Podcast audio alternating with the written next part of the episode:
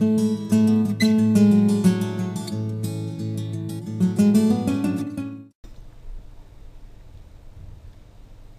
bienvenidos todos a este segundo vídeo en el cual vamos a tratar el tema de la imagen digital en dos dimensiones. Bien, esta lección la hemos dividido en dos, en dos partes. Vamos a empezar con la parte número uno. Bien, ¿qué vamos a ver en esta, en esta sesión? Pues en esta sesión vamos a hacer una introducción a lo que sería eh, la forma de almacenar la información cuando estamos hablando de una imagen. Es decir, cuando tomamos, por ejemplo, una fotografía, de qué manera esa información, todo ese conjunto de colores, son almacenados en un dispositivo. Bien puede ser en un pendrive o en una memoria de la cámara o en un disco duro. También cuando se hace, eh, por ejemplo, en una composición a través de vectores, la manera que tenemos de, almacenarlo y ver un poquito de qué manera esa información se, almacena. ¿Entendido? Bien, uno de los tópicos sobre los grandes artistas es su abstracción del mundo real. Y en la actualidad, un elemento fundamental del mundo real, como todos podéis imaginaros, son las herramientas informáticas. Muchos artistas huyen del, del manejo de la informática pues eh, eh, creen que les aleja de su verdadera labor, que en este caso es la creación de obras de arte. Sin embargo, eh, pensamos que el conocimiento sobre la imagen digital en dos dimensiones puede ser un gran aliado del artista a la hora de divulgar, promulgar, difundir o bien también modificar su, propia obra. Incluso el creador de arte digital suele huir de profundizar en lo que serían los fundamentos informáticos de su obra. Le basta con conocer y manejar las herramientas que utiliza para, digamos, producir. ¿Entendido? Es decir, aquellos creadores que trabajan con Photoshop o que trabajan con Inkscape o que trabajan con Illustrator o que trabajan con Adobe Premiere, realmente muchas veces no quieren saber cómo funciona internamente el, el programa, sino lo que quieren saber cómo trabajar con el programa para sacarle el máximo beneficio y de qué herramientas se tienen que eh, utilizar para llegar a conseguir el objetivo que se han propuesto. Pero realmente si profundizaran un poquito más en lo que serían los fundamentos informáticos, yo creo que le sacaría mucho más partido. Realmente si, si se conocen los fundamentos informáticos de la imagen digital en dos dimensiones, yo creo que el artista puede mejorar notablemente su capacidad para controlar muchos aspectos relevantes de lo que sería su producción artística. Y bien, en esta unidad vamos a intentar explicar las bases de la imagen digital en dos dimensiones, exponiendo con la máxima claridad sus fundamentos y acercando al lector a este mundo que puede convertirse en un gran aliado si se hace de manera correcta o bien puede convertirse en un, muro bastante difícil de salvar porque se va a ir encontrando con diferentes problemas a lo largo de toda, de toda su vida. Entonces esperamos que os sea de utilidad, más que nada para que veáis que al final pues todo está fundamentado eh, en conceptos bastante sencillos y bastante lógicos y no está de más el conocerlos para que todo sea digamos eh, aprovechado en nuestro, en nuestro favor. Bien, la imagen digital y el código binario.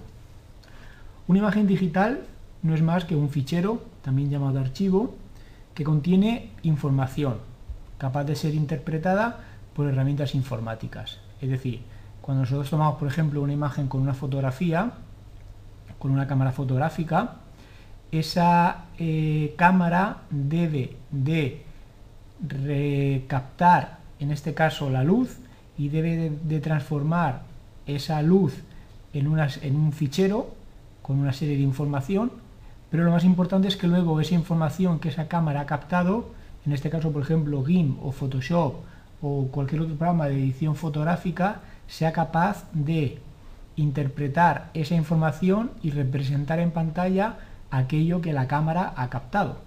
¿Entendido? Entonces, en ese proceso decir, en el proceso en el cual desde que la cámara recoge la información hasta que luego un programa, en este caso digamos Photoshop o cualquier otro, es capaz de interpretar esa información, y que esa interpretación sea la correcta y sea la adecuada, y no sea cualquier otra. Bien, como cualquier fichero, bien sea una imagen digital, bien sea una base de datos, bien sea un fichero de Word, bien sea una presentación de PowerPoint, al final una imagen digital se ha de guardar en un dispositivo de almacenamiento, un disco duro, un pendrive, que únicamente es capaz de guardar secuencias de ceros y unos en posiciones consecutivas de memoria, que vamos a llamar bit. Es decir, un bit eh, solo es capaz de guardar dos valores de codificación, 0 eh, o 1, o encendido y apagado. En un futuro realmente mm, cercano yo creo que se podrán guardar más valores en esa posición de, en un bit, pero ahora mismo solamente se pueden guardar dos posiciones, 0 o 1, encendido o apagado. ¿Entendido? Entonces, dadas las, entre comillas, limitaciones de trabajar únicamente con ceros y unos, el almacenamiento digital se interpreta a través de secuencias de 8 bits, que vamos a llamar byte. Esto permite guardar hasta 256 valores diferentes, es decir, 2 elevado a 8. Todas las combinaciones ordenadas que se pueden formar con 8 ceros y unos desde el, imaginaos, 000 hasta el todo 1, ¿vale? Veamos solamente a modo de reseña algunos ejemplos para que entendáis cómo se transforman números, en este caso a, a código binario. ¿Entendido? El código binario es aquel que trabaja con ceros y con unos. Por ejemplo, vamos a hacer aquí un pequeñito ejemplo en el cual decimos lo siguiente. Por ejemplo, el número 10. El número 10 lo que se hace es ir haciendo divisiones entre 2. Es decir, 10 dividido entre 2 da 5 y de resto 0. 5 dividido entre 2 da 2 y de resto 1. 2 dividido entre 2 da 1 y de resto 0. Y aquí ya no se puede seguir dividiendo. ¿Entendido? Entonces lo que se hace, ¿cómo se transforma ese número 10 a binario?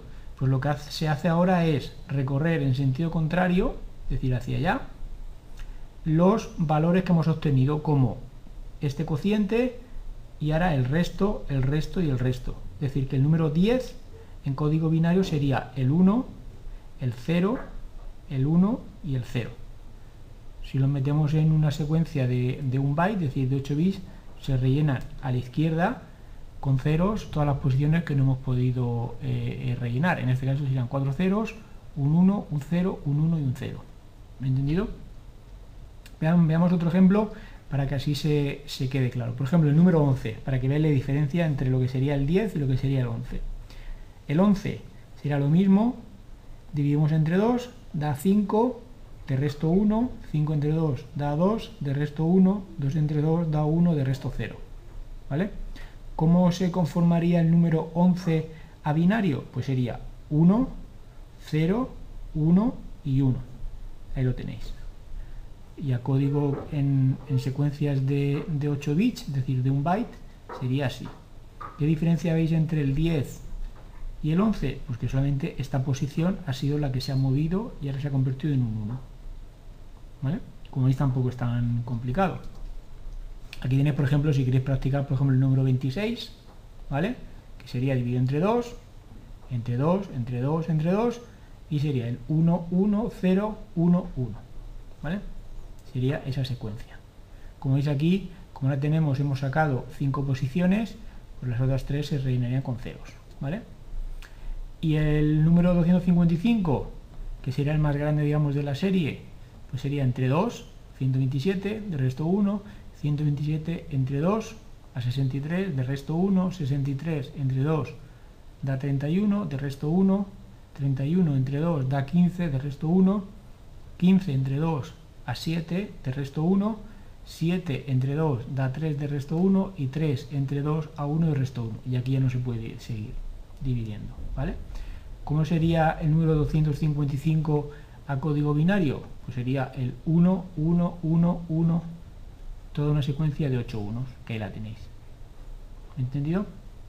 Bien, solamente es a modo de introducción para que veáis cómo se guardan, cómo se guardan números. ¿Entendido?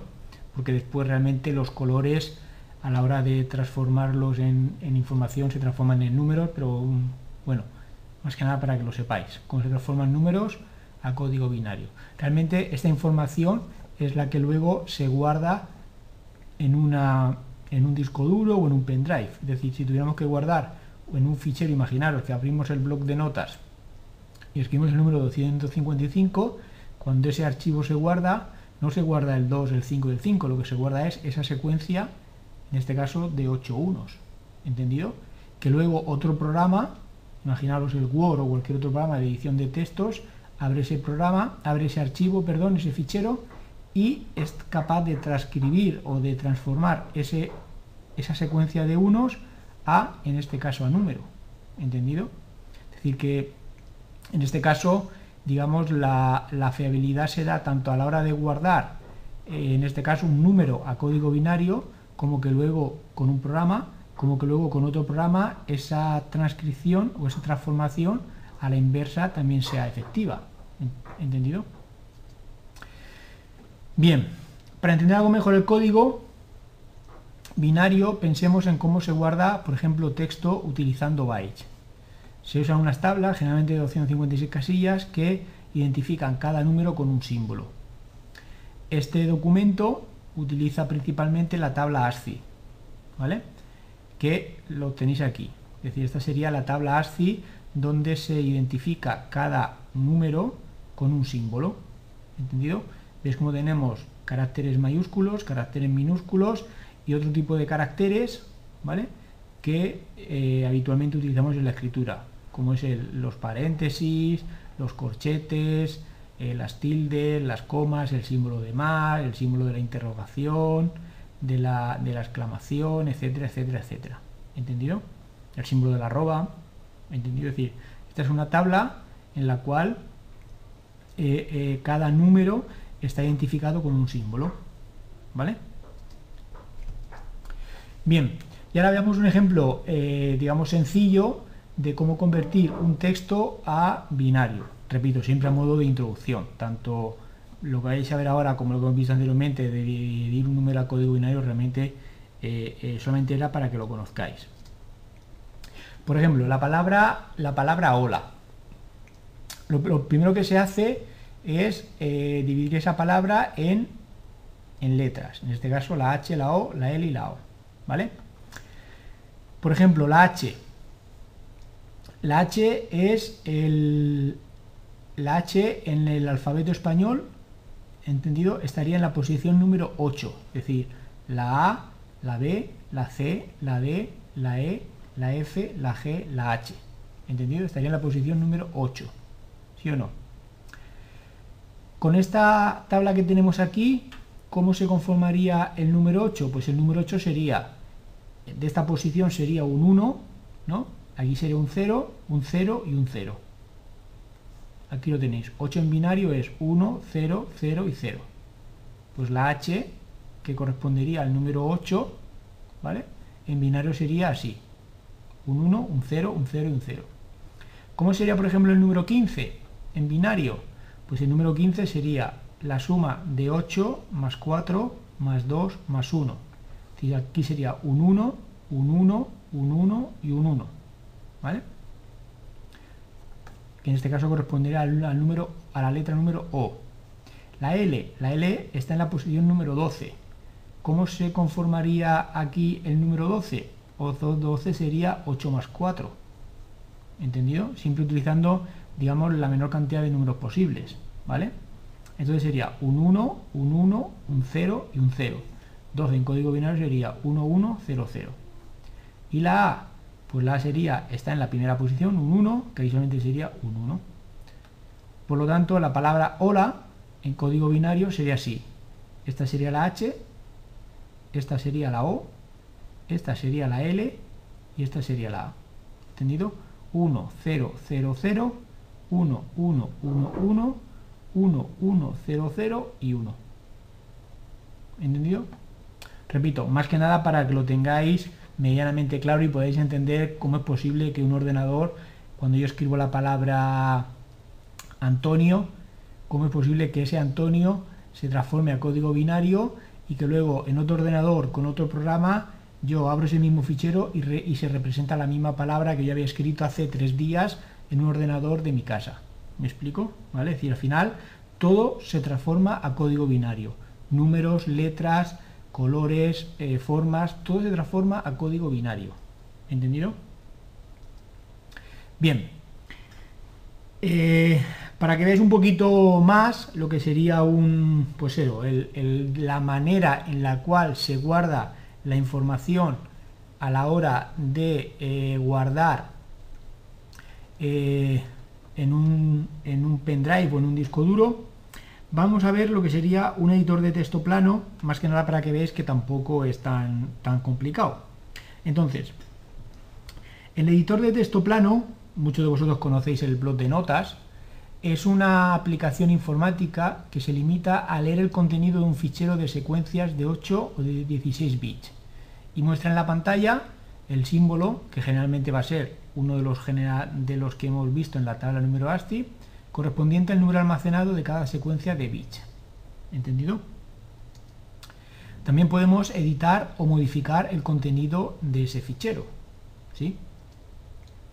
A diferencia de los editores de texto enriquecido, como ejemplo podría ser el Word, el de texto plano no es capaz de interpretar ni negritas, ni cursivas, ni sombreado, ni... ¿vale? Solo sirve para mostrar el texto o símbolos que contiene el fichero editado. Sorprendentemente, el editor de texto plano puede ser, un buen aliado del artista digital. En todos los sistemas operativos tenemos instalado algún editor de texto plano, que es un blog de notas, por ejemplo en Microsoft Windows, ¿vale? Aunque nosotros vamos a utilizar el Notepad Plus, ¿vale? Aquí tenéis la página, la página web, pues si queréis descargaros el editor, realmente es, es gratis, es bastante sencillo, ¿entendido? Entonces lo que vamos a hacer es abrir la misma imagen con el blog de notas y con el Notepad. Más que nada para que veáis, aquí tenéis la, página del, Notepad Plus, ¿vale? Aunque está en inglés, pero bueno, te lo descargas y realmente es bastante, es bastante sencillo. Bien, vamos a abrir una imagen, por ejemplo, con el blog de notas. Imaginaros, abrimos el blog de notas, le decimos archivo, abrir, y vamos a abrir, por ejemplo, una imagen que tenemos aquí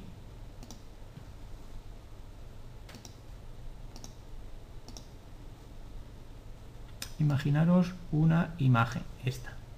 Es una imagen de Altea vale ahí tenéis lo que el blog de notas es capaz de, de abrir y mostrar en pantalla. Como veis aquí si hay alguien que entienda algo pues que me llame y que me lo diga vale pero aquí realmente no se entiende absolutamente nada Vamos a abrir la otra, esta misma imagen con el blog, con el Notepad. Y como veis tampoco, ¿vale? Es decir, eh, eh, no es que se entienda ni más ni menos, pero realmente es bastante difícil de entender justamente lo que pone aquí, ¿vale? Eh, esta es una imagen matricial, es una fotografía. Si queréis os muestro la fotografía para que la veáis. La fotografía es esta. ¿vale? Una fotografía tomada por, mí, de aquí de una calle de Altea, ¿vale? Es decir, que esta imagen, la información que ha guardado en este caso la cámara, tanto el blog de notas como el notepad realmente no son capaces de interpretarlo o mostrar en pantalla nada, entre comillas, que sea, que sea legible. ¿Entendido? Bien, vamos a hacer ahora con el, con el Escape una pequeñita prueba, más que nada para que veáis que eh, lo que es el dibujo a través de vectores, la cosa cambia un poquito. Por ejemplo, imaginaos que yo con el blog de nota, con el, con el escape, perdón, cojo por ejemplo, imaginaros la herramienta rectángulo y dibujo aquí un recuadro de color azul y aquí voy a escribir por ejemplo la palabra altea. ¿Entendido? La hago por ejemplo mucho más grande, así. y este documento lo voy a guardar. Imagino que le digo eh, ejemplo vector tema 2. Bien, lo cierro. Ya lo que voy a hacer va a ser abrir ese archivo con el bloc de notas.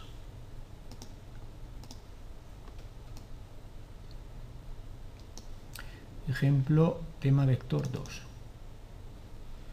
Como veis, eh, no es que lo haga del todo, del todo mal, pero aquí alguna persona podría interpretar eh, eh, la cantidad de código que está poniendo, ¿vale? Porque realmente si alguien ha trabajado alguna vez con lo que sería HTML, es un lenguaje bastante parecido al HTML en el sentido de que al final son órdenes. Vamos a ver esta misma imagen, vamos a cerrar aquí el blog de notas, vamos a ver esta misma imagen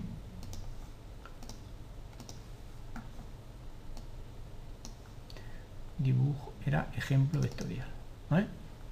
Y como veis, aquí el, el, Notepad lo abre y podríamos interpretar algunas, algunas opciones. Por ejemplo, vamos a cerrar aquí el blog de notas.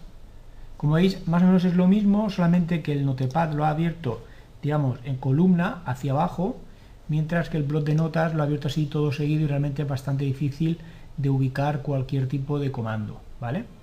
Pero vamos, que realmente eh, eh, el blog de notas abre el código y realmente se puede leer perfectamente, ¿vale? Aunque es un poco difícil de leer al escribirlo todo en horizontal. Pero aquí en el blog de notas, si os fijaros, aquí alguien que tenga un poquito de idea lo puede saber. Por ejemplo, aquí fijaros que tenemos aquí rec. Pues alguien que lo entienda, aquí tiene toda la pinta de que esto tiene que ser eh, el objeto rectángulo y realmente es el objeto rectángulo, ¿entendido? Y 00 fill, que en este caso sería relleno, 0000 FF sería el color de relleno. En este caso 0000 FF correspondería al color azul. Si alguien sabe de color esa decimal, el, por ejemplo, imaginaos que lo queremos cambiar a rojo, sería FF 0000. ¿Vale? Este sería color rojo. Y aquí el texto, veis que pone text, su posición, su tamaño, por ejemplo tamaño 50, estilo, altura, y aquí tenemos el texto, Altea. En vez de Altea vamos a poner, por ejemplo, universidad. Repito, esta no es la manera de hacerlo, ni muchísimo menos, ¿vale? Pero solamente es para que veáis que con un editor de texto algunas cosas se pueden cambiar, ¿vale? Vamos a guardarlo y ahora vamos a abrir ese mismo fichero con, el escape. Para ver si efectivamente los cambios que hemos hecho con el, con el Notepad han surgido, han tenido efecto.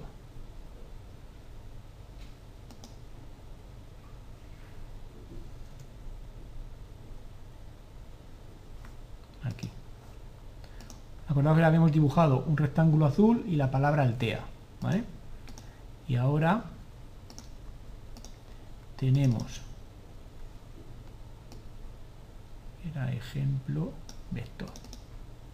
¿Veis? Y ahora tenemos rectángulo rojo y la palabra universidad. ¿Entendido? Decir, esos cambios lo hemos hecho con un blog de notas, con un editor de texto. ¿Entendido? Decir, que el editor de texto, repito, no es la forma de hacerlo ni muchísimo menos, ¿vale?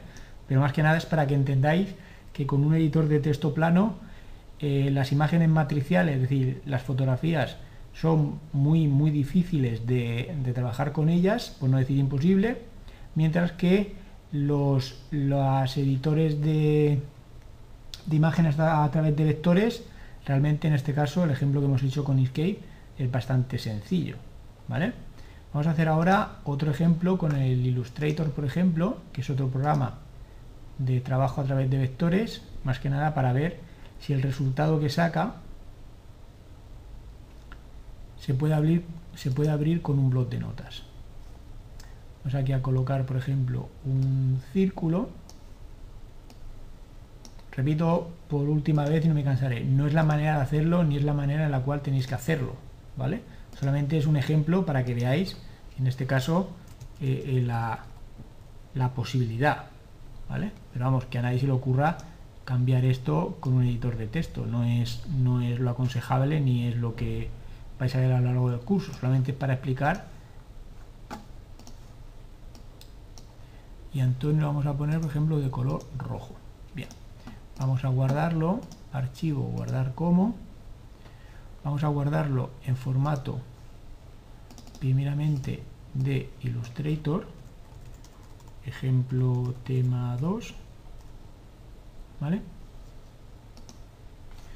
Y también lo vamos a guardar como en formato de SVG. Ejemplo tema 2. Vale. Y ahora nos vamos aquí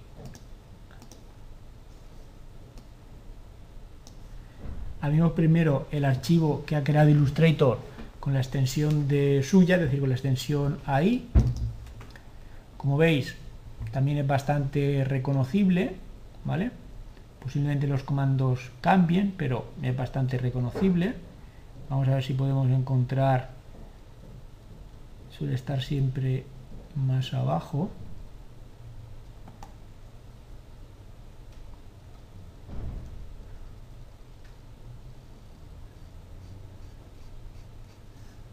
tiene pinta de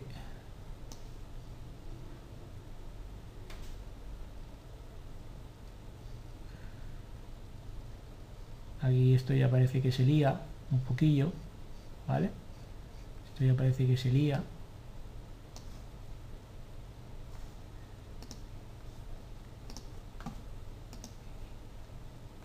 vamos a ver aquí si el buscar search a ver si él encuentra, encuentra la palabra Antonio, más que nada para saber dónde la, dónde la ha colocado.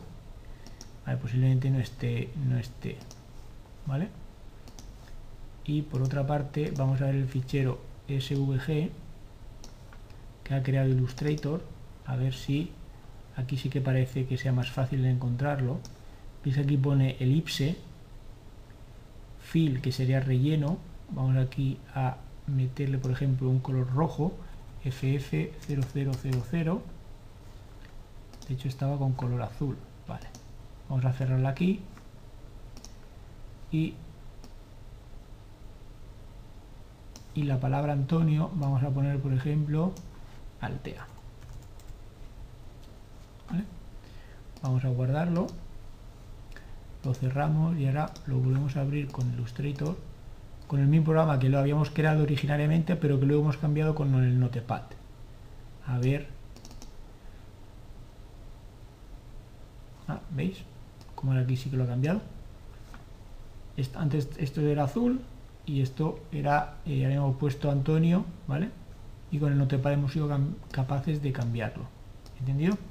Bien, repito, solamente para que veáis que con un editor de texto eh, se pueden cambiar algunas cositas. Repito, no todas ni muchísimo menos pero bueno sí algunas cositas que pueden ser pueden ser interesantes más que nada para que lo conozcáis bien entramos ahora a lo que serían las imágenes digitales en dos dimensiones y aquí tenemos que hacer una, una separación por una parte están las imágenes matriciales vamos a decir que imágenes matriciales son las fotografías que uno puede tomar con su cámara fotográfica y las imágenes de vectores.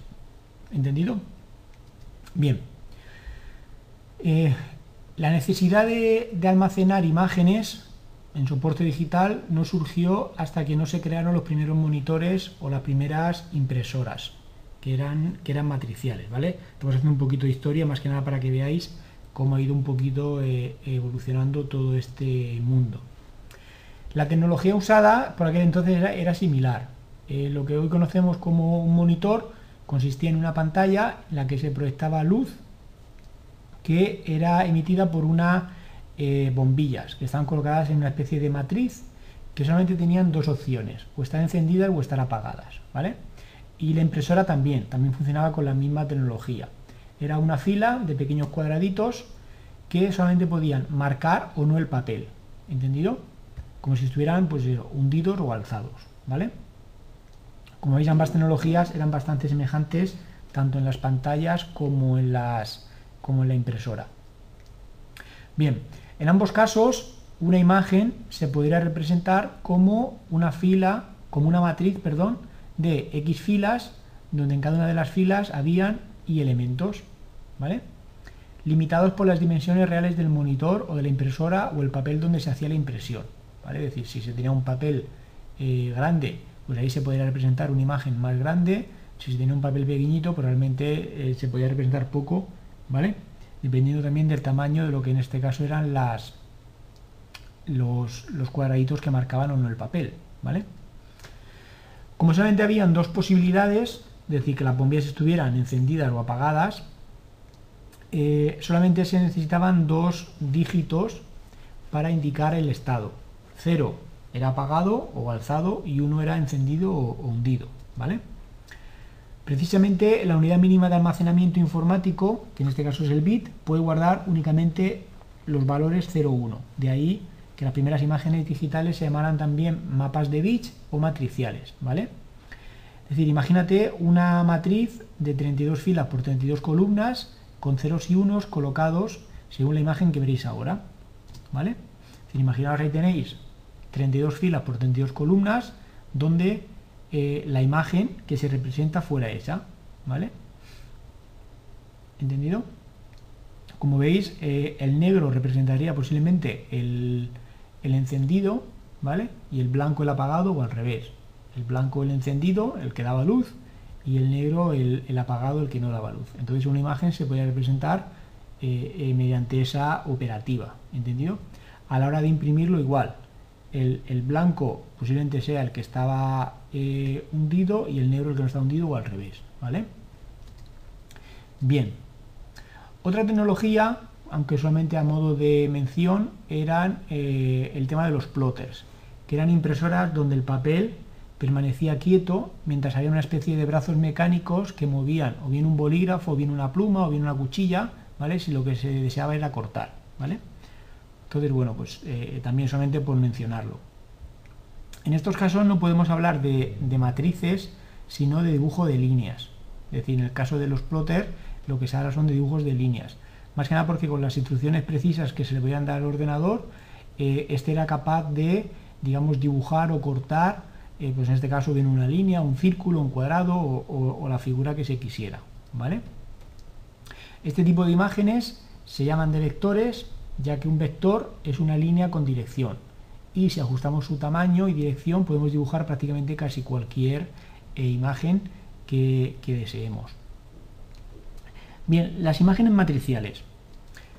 Una imagen matricial se muestra como un conjunto definido de puntos, generalmente cuadrados, llamados píxeles. La fotografía tradicional también está formada por puntos o granos de plata.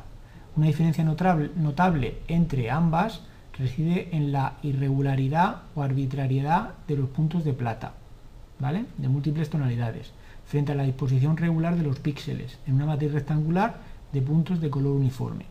Decir que una imagen matricial al final es una matriz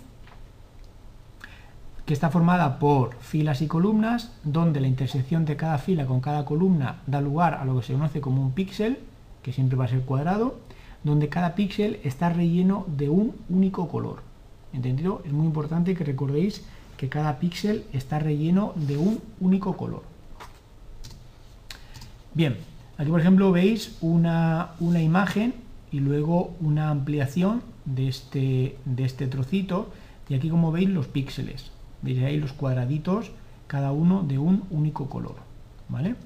Lo que decimos aquí, que cada uno de estos píxeles de un único color. ¿vale?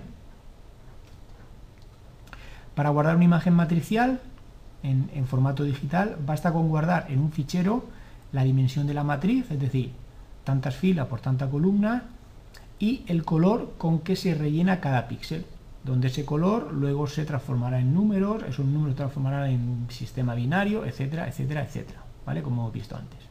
Bien. Uno de los problemas principales de estas eh, imágenes es su escalado. Es decir, si una imagen ha sido tomada o se transforma pequeñita y luego se hace grande, ¿vale?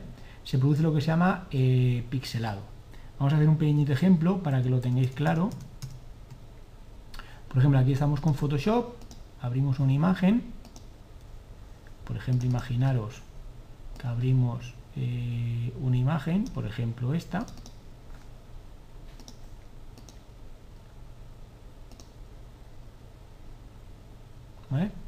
Esta imagen ahora la hacemos pequeñita, por ejemplo, imaginamos que la hacemos de... Imagínate, tenía 800 por 530. Vamos a hacerla, por ejemplo, de 50, ¿vale? Y es así de pequeñita. Y ahora nos hemos equivocado y la queremos hacer grande. y ahora lo hacemos de 800. ¿Veis lo que pasa? ¿Veis que la imagen no es la misma que teníamos antes? Antes teníamos esta imagen, ¿vale? Que tenía imagen, tamaño de imagen 800 por 530, mientras que al hacerla pequeña, imaginaros a 100, y ahora la hacemos grande, ¿veis? Lo que pasa es que se ha pixelado, ¿vale? Los píxeles se han hecho más grandes, ¿vale? Entonces se ve esa especie de, de, borroso, ¿vale? ¿Entendido? Es decir, que al hacer una imagen pequeña, al hacerla grande, lo que se consigue es que la imagen se quede pixelada, ¿vale? Bien, cuando queremos guardar información sobre una imagen que contiene muchas filas y muchas columnas, realmente necesitamos mucho espacio en, el disco, ¿vale? Eh, lo que llevó al análisis de nuevos métodos, nuevos modos de representación interna de dichas matrices, aprovechando las teorías matemáticas de tratamiento de grandes matrices y derivando en métodos o formatos distintos de almacenamiento de las imágenes matriciales, ¿vale? Es decir, eh, al final cuando uno hace una imagen que en este caso puede tener perfectamente, imaginaros, 7, 8, 9 megas, ¿vale? y, tiene, por ejemplo, imaginaros, una cantidad ingente tanto de, filas como de columnas, almacenar la información del color de cada uno de los píxeles puede ser una tarea, una tarea de chinos. Entonces, utilizando lo que sería la teoría matemática del tratamiento de grandes matrices, ¿vale? se eh, aprovecharon todos estos conocimientos para guardar la misma información pero ocupando menos espacio ¿vale? bien después tenemos las imágenes a través de, vectores ¿vale? bien las imágenes a través de vectores lo que hacen es eh, aprovechar la gran capacidad de cálculo que tienen los ordenadores ¿vale? y las imágenes de vectores lo que eh, utilizan son ecuaciones matemáticas para representar eh, las líneas, las figuras, las formas que se indican. ¿vale? Aquí decimos que si un delineante humano es capaz de reproducir objetos en base a líneas y conceptos geométricos, un ordenador también puede hacerlo con la misma precisión, pero en muchísimo menos tiempo. ¿vale? al final, cuando guardamos, habéis visto antes en el capítulo de, del Notepad, cuando guardamos, cuando hemos guardado aquí este rec era el código que indica que hay un rectángulo, ¿vale? Relleno con su con su borde, etcétera, etcétera, etcétera. Width que sería la anchura, G que sería la altura, X e Y posiblemente sea eh, punto de arranque, ¿vale? Es decir, 80x eh, 72y, ¿vale? Es decir, arranca a partir de ahí, ¿vale? Con esa altura y esa anchura, ¿vale? Mientras que el texto, lo que le decimos es que va a ser eh, tamaño de fuente, la fuente va a ser normal, font weight que sería si es negrita, altura de la línea, el espaciado, etcétera, etcétera, etcétera, la opacidad, ¿vale? Aquí tenemos, por ejemplo, el tipo de letra, ¿veis? Aquí tenemos eh, donde empieza a x e y posiblemente sea la coordenada x y la coordenada y, de donde empiezan a, escribirse, etcétera, etcétera, etcétera.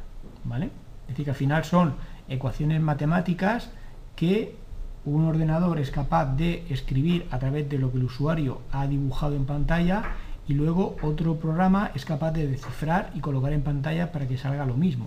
¿Entendido? Bien. Las imágenes, bueno, lo, volvemos a repetir. Las imágenes vectoriales no utilizan el concepto de píxel, como lo hacen las matriciales, sino que se basan en fórmulas matemáticas y conceptos geométricos para dibujar la imagen, cuando necesitamos visualizarla, y también se adaptan al tamaño con que queremos visualizarla. De ahí que no presenten el problema de pixelado de las imágenes matriciales. Cada vez que se muestra una imagen vectorial, se vuelve a trazar lo que sería tanto sus líneas como el relleno de sus formas. ¿Entendido? Por ejemplo, si estamos aquí en, en, Illustrator, aquí podemos hacer, imaginaros, este, esta figura, pero si esa figura me acerco, todo lo que quiera ella, ¿veis? No pierde calidad. Y esa es una de las principales características de las imágenes de vectores, que no se pierde la calidad por muy grande que tú la representes. ¿Por qué? Porque lo que se hace es volver a, reescribirla, a representarla en pantalla cada vez que un usuario la, la representa. Aquí, por ejemplo, si yo tuviera, imaginaros, que con la línea... Imaginaos que yo aquí lo hago muy pequeñito, ¿vale? Lo hago muy pequeñito.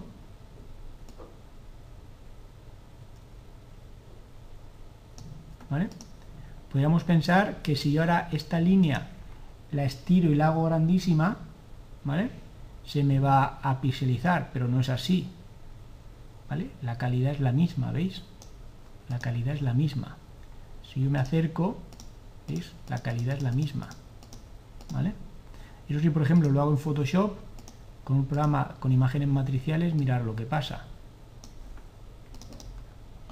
Yo cojo la imagen, le digo imagen, tamaño de imagen, por ejemplo, imaginaos que la hago pequeñita, la hago a 300, ¿vale? voy a ver una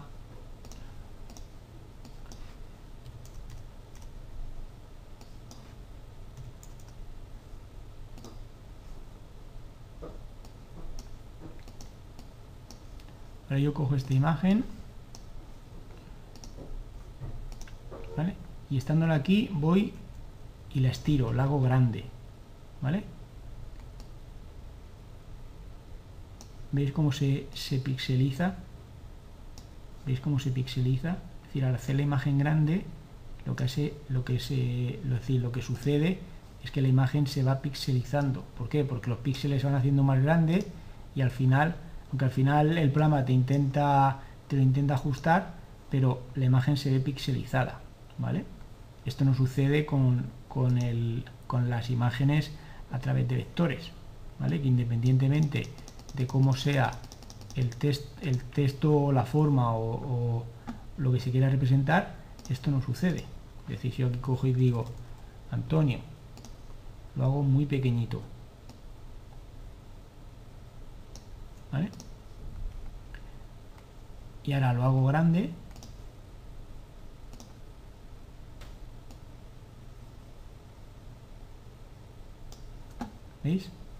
La calidad de la imagen es la misma en este caso del texto, ¿vale?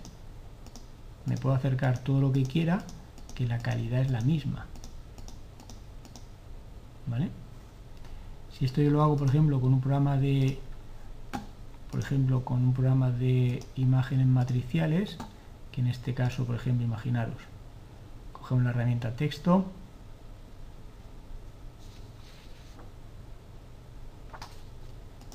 y escribimos, por ejemplo, Altea. Vamos a hacer un poquito más grande para que se vea, ¿vale? Altea. Yo voy, rasterizo esta capa para convertirla en imagen, ¿vale? Y ahora cojo esta capa y la hago más grande. ¿Veis cómo se pixela? ¿Vale? Pues sí que es verdad que con esta versión de Photoshop el programa es capaz de, pero de hacer más todo lo que puede, pero aún así el texto se ve pixelado. ¿veis? Y si nos acercamos más y más, mirar cómo se ve. ¿Entendido? Bien. Espero que lo hayáis entendido. Básicamente, repetiros, la gran ventaja de las imágenes a través de vectores es que no se pierde calidad por hacerla más grande o más pequeña. Es decir, se puede dibujar pequeñita y luego estirarla, hacerla todo lo grande cuando se imprima o representarla en cualquier medio y la calidad siempre va a ser la misma. ¿Entendido? Bien. Un ejemplo de imágenes a través de vectores, eh, pues bueno, podéis, puede ser la que se le hizo a Steve Jobs cuando el día de, su, fallecimiento, ¿vale? Todos espero que conozcáis a, Steve Jobs, por lo menos que os suene el nombre, ¿vale?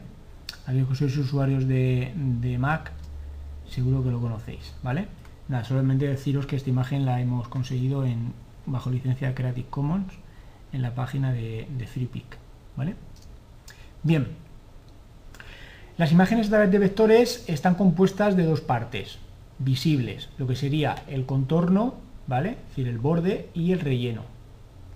Y de otras partes, que vamos a llamar no visibles, que eh, en el resultado final llamaremos llamados trazos, trazado o puntos de control o puntos de ancla o tiradores, ¿vale? Para que tengáis claro, aquí podría ser una imagen, ¿vale? Que esta sería la parte visible, ¿vale?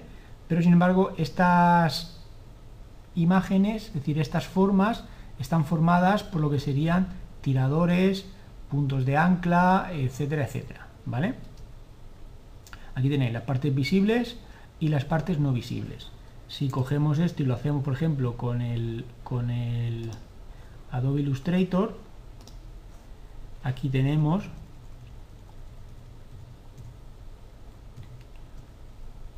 por ejemplo, de este de esta de ese círculo aquí tenéis los tiradores, ¿vale? Que, bueno, aquí se llama manejadores, ¿vale? Que los utilizamos para, digamos, deformar o editar, en este caso, la forma, ¿vale? ¿Entendido? Los textos también, y los textos cuando se convierten en trazado también tienen sus manejadores, ¿vale? por ejemplo la T ahí tenéis la T ¿vale? y por ejemplo cuando pincho aquí pues este punto me lo puedo llevar aquí y puedo digamos deformar lo que sería el, en este caso la T ¿vale? pero que cada forma ¿vale? está compuesto por una parte visible contorno, trazado y, y relleno y en este caso el trazado está compuesto por los manejadores ¿vale? Este sería un punto de ancla, ¿vale? Lo que sería el punto, mientras que ese punto de alguna manera está eh, supeditado a un manejador por la parte derecha y otro por la parte izquierda, ¿vale? Depende de cómo sea la forma, pues tendrá más o menos manejadores, lógicamente. Bien. Los trazados y los rellenos se pueden modificar fácilmente con la herramienta visual adecuada, en este caso Inkscape, o Illustrator o Corel Draw, el programa que con deseéis. O incluso con un editor de texto plano como hemos visto anteriormente. ¿vale? Básicamente se forman uniendo dos puntos del espacio mediante una recta o mediante una curva de sierra. También existen comandos que permiten dibujar figuras geométricas. Lo habéis visto antes, ¿vale? El, el rectángulo o el círculo, un círculo cómo se forma, diciendo el centro y el radio, ¿vale? un rectángulo como se forma diciendo el punto de comienzo, altura y anchura y así prácticamente casi cualquier forma, ¿vale? Otra de las ventajas de las imágenes a través de vectores es que se almacenan en un eh, espacio reducido. ¿Por qué? Porque lo que contienen son órdenes, no el dibujo en sí. Son independientes de la resolución final, esto ya lo hemos visto anteriormente, y cada vez que son que queremos mostrarla se vuelven a dibujar, por lo que la imagen se adapta al medio en el que se van a visualizar. ¿vale? Bien, pues llegada esta primera parte, nada, comentaros que esperamos veros en, en la parte número 2.